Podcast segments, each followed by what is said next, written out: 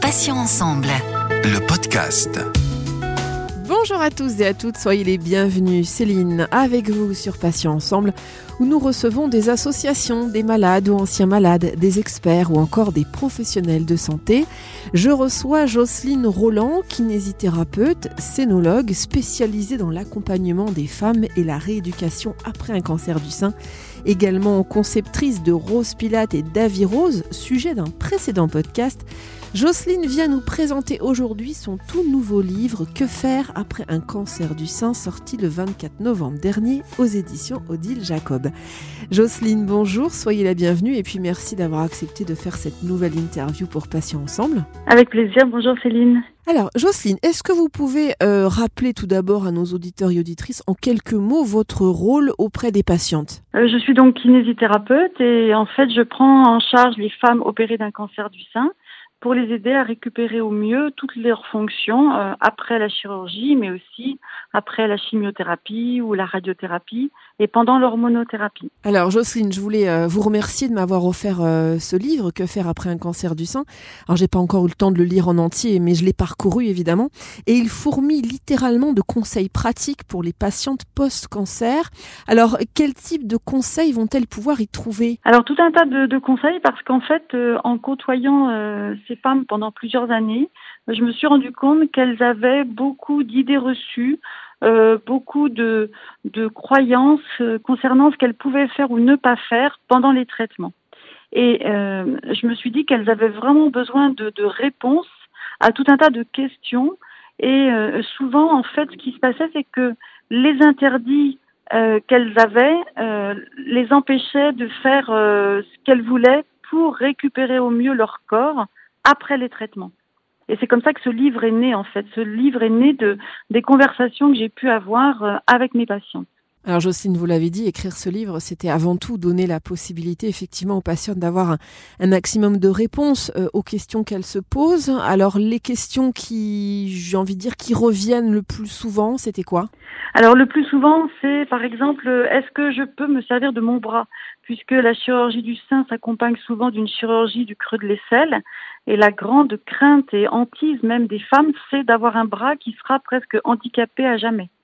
Euh, ensuite, euh, il y a des, des questions, euh, par exemple, est-ce que euh, je peux reprendre l'activité physique? Parce que à la fois, on leur dit qu'il faut faire de l'activité physique, mais on ne leur explique pas toujours quand reprendre et, et à quel moment reprendre. Donc moi, je leur donne des conseils par rapport à tout ça. Et puis, par exemple, euh, souvent elles pensent qu'elles vont prendre du poids avec les traitements parce qu'effectivement, beaucoup de femmes prennent du poids. Et puis, c'est un peu comme une fatalité. Donc, elles baissent les bras, elles ne font plus rien. En fait, si on comprend pourquoi elles vont prendre du poids, et souvent c'est à cause d'un manque euh, important de muscles, eh bien, on va pouvoir euh, lutter contre cette prise de poids en refaisant du muscle et donc en refaisant des exercices et de l'activité physique. En fait, vous voyez, c'est vraiment prendre des, des, des, idées reçues et puis les déconstruire et donner des solutions, euh, leur expliquant pourquoi elles peuvent faire les choses et comment elles doivent les faire. Alors, le premier chapitre est consacré aux soins que l'on doit prendre de son corps après l'opération, notamment, sans dévoiler tout le livre, bien sûr. Euh, Peut-être avez-vous un conseil à, à donner aux patientes, euh, Jocelyne? Oui, par exemple, je dis souvent à mes patientes qu'elles sont comme des sportives blessées. C'est-à-dire qu'elles avaient une condition physique, on les a opérées, elles sont allées en chimio, en radiothérapie. De ce fait, elles ont perdu certaines de leurs capacités. Et on va les aider à les récupérer. Et elles vont les récupérer. Simplement, il faut qu'elles fassent les choses progressivement. Jamais un sportif blessé ne reprendra la compétition du jour au lendemain. Et souvent, les femmes, elles reprennent leurs activités à la maison, avec les enfants, même parfois des activités sportives, trop rapidement. Et donc, le, vraiment, le conseil que j'aurais à donner, c'est de reprendre progressivement et tout va être à nouveau possible du moment que les exercices seront progressifs en termes de durée ou avec des charges progressives et avec euh, les bons mouvements à, à, faire et puis les mauvais mouvements à éviter. Chaque chapitre est une réponse à une problématique particulière pour les femmes qui sortent de l'épreuve de la maladie. Il y a notamment un chapitre sur le soutien-gorge et peut-être aussi les idées reçues véhiculées euh, là-dessus depuis des années. Euh, c'est un sujet qui préoccupe beaucoup les femmes après la maladie, Jocelyne euh, Oui, parce que c'est vraiment, comme je dis, dans le livre, le vêtement de la poitrine et la poitrine est, est malmenée. Parfois, il y a un, un sein qui va manquer, un sein qui va être reconstruit et très souvent les femmes se demandent quand elles vont reporter leur soutien-gorge d'avant. Et puis, alors bien sûr, j'en ai profité pour euh, euh, combattre cette idée reçue euh, qui dit que c'est le soutien-gorge et les armatures qui va créer le cancer. malheureusement, le cancer, c'est pas aussi simple que ça. Et c'est juste, il est juste bon de savoir que c'est toujours mauvais pour la circulation d'avoir un soutien-gorge qui fait des marques et qui comprime le corps. Mais euh, le soutien-gorge euh, après les, traitements, après la chirurgie, eh bien c'est important de rassurer les femmes. Elles vont pouvoir reporter leur soutien-gorge d'avant. Elles vont pouvoir euh, trouver des brassières adaptées lorsqu'il y a un sein qui est manquant et qu'elles portent une prothèse externe qui est collée sur la peau. enfin, il y a tout un tas de choses qui sont faites maintenant pour les aider à vivre le mieux possible et comme avant, voire mieux qu'avant. Entre autres, j'ai beaucoup aimé, j'ai beaucoup apprécié les illustrations euh, pour les exercices physiques. Alors, il arrive parfois que les dessins soient un petit peu confus. Là, c'est très explicite. Euh, quelle part prend le sport ou en tout cas l'activité physique euh, post-cancer pour vous, Jocelyne? Eh bien, pour moi, c'est le complément de la rééducation et c'est la poursuite de la rééducation. La rééducation, ce sont des séances où on va travailler avec la patiente, euh, toucher ses cicatrices, l'aider à, à, drainer des zones, à assouplir de la fibrose. Et puis, comme je dis souvent à mes patientes, je leur donne des devoirs à la maison. C'est-à-dire que je sais que pour récupérer vraiment euh, un équilibre du dos, un équilibre au niveau de l'épaule, il faut qu'elles s'entraînent régulièrement. Et puis vous savez, euh, beaucoup de personnes travaillent en position assise, et même quand les, patientes sont en arrêt de travail, elles sont souvent assises face à un ordinateur. Eh bien, une attitude euh, très souvent enroulée de la patiente sur elle-même va être néfaste pour l'avenir de l'épaule. Donc, il faut savoir s'étirer dans la journée, renforcer son dos. Et, souvent, je dis à mes patientes qui ont l'impression que euh, les pénalise, elles ont un cancer et en plus il faut qu'elles s'étirent. Eh bien non, en fait, tout le monde devrait s'étirer, toutes les personnes qui travaillent assises, toutes les femmes qui manquent de muscles au niveau du dos devraient refaire euh, des muscles solides, tout simplement pour être mieux, avoir un dos en bonne santé et puis une, des épaules en bonne santé aussi. Très bon conseil qui s'applique euh, effectivement à tout le monde. J'en sais quelque chose. Euh, Jocelyne, vous consacrez également un chapitre aux cures thermales, euh, passionnant d'ailleurs. Alors sans dévoiler euh, là encore tout le livre, quelles sont les principales indications pour suivre une cure post-cancer? Alors en fait, les, les cures post-cancer ont souvent des objectifs bien précis en fonction des eaux thermales.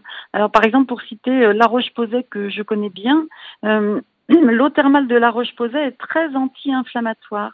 Et donc, par exemple, des femmes qui vont avoir des, séquelles de la radiothérapie, euh, des œdèmes au niveau du sein avec encore beaucoup d'inflammation, des cicatrices qui ne sont pas suffisamment souples, eh bien, pendant trois semaines, puisqu'une cure thermale, ça dure trois semaines, eh bien, elles vont vraiment avoir des soins euh, très intenses.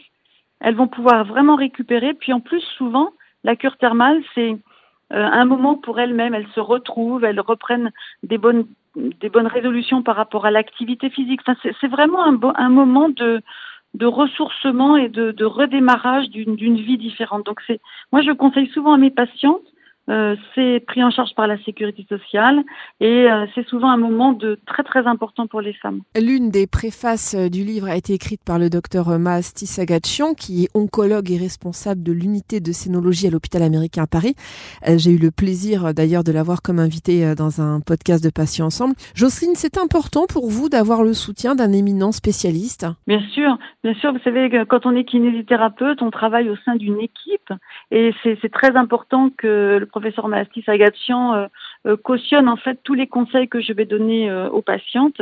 Et d'ailleurs, mon livre est vraiment rassemble, si vous voulez, tout ce que je fais avec mes patientes, et y compris à l'hôpital américain, où j'ai une consultation d'accompagnement des femmes opérées du sein.